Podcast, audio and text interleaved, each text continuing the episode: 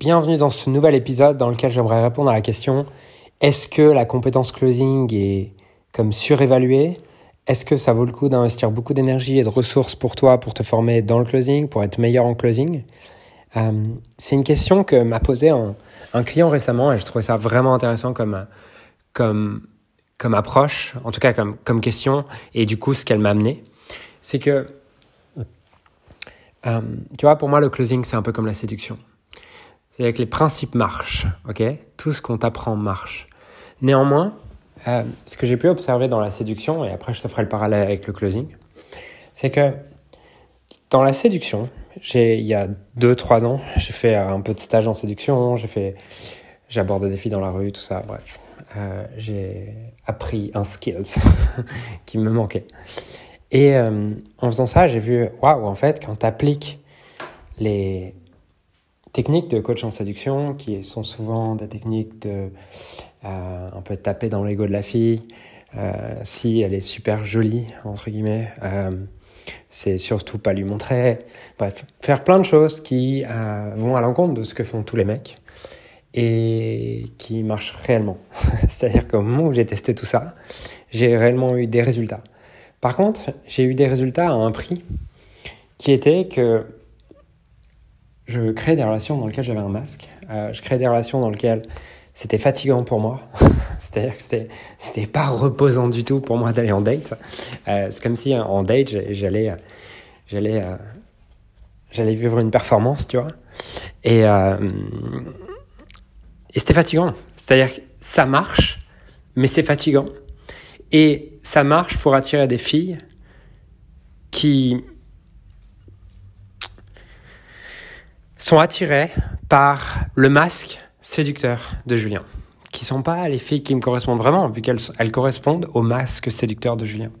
Ce qui fait qu'au fur et à mesure de la relation, comme je crée des attentes irréalistes en n'étant pas moi-même, eh ben, je vais créer de la déception à un moment donné.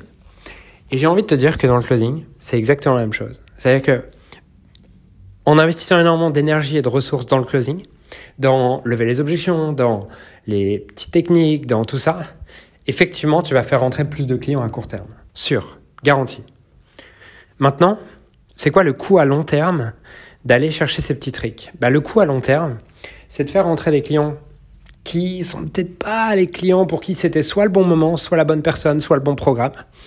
Ce qui fait que, au fur et à mesure, tu crée des attentes irréalistes chez des gens. Ces attentes irréalistes viennent maintenant euh, créer des déceptions, puisque tout, allant, toute attente irréaliste crée une déception. Ce qui fait que toi, derrière, tu vas être pris par gérer les problèmes avec les clients, gérer les insatisfactions, gérer ces choses-là, qui sur le long terme vont te faire perdre confiance dans ton service et vont te faire perdre l'inspiration que tu as à vendre ton service et à proposer ton service. Donc, Ma réponse à cette question, court terme, oui. Si ta vision est court terme, mais deviens un tueur du closing. Apprends toutes les techniques de gestion d'objection. Vas-y, vas-y, franchement.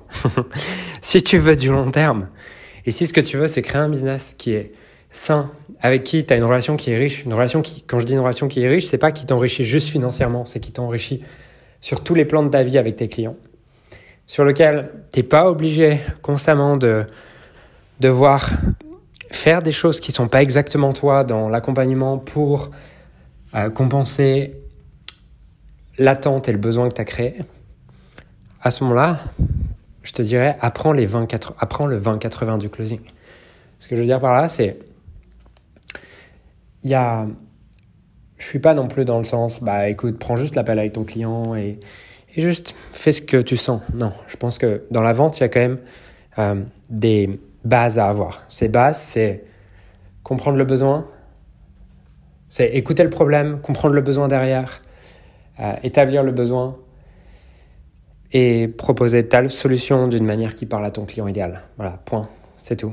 Ça, c'est les 20-80 du closing. C'est être capable d'entendre, d'écouter, de reformuler et de formuler ta solution en lien avec le modèle du monde de ton client. Ça, c'est les 20-80 qui sont nécessaires et qui vont te permettre non pas de faire des petits tricks qui vont te permettre de mieux closer, mais tout simplement de montrer à ton client que tu le comprends vraiment, de montrer à ton client que tu es à son service, de montrer à ton client que tu comprends son modèle du monde.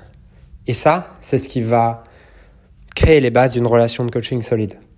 Mais tout le reste, tous les petits tricks qui vont te permettre, effectivement, je suis pas en train de dire que ça convertit pas mieux, tous ces petits trucs qui vont te permettre de convertir mieux sont aussi les fondations d'une relation de coaching où ça va être difficile.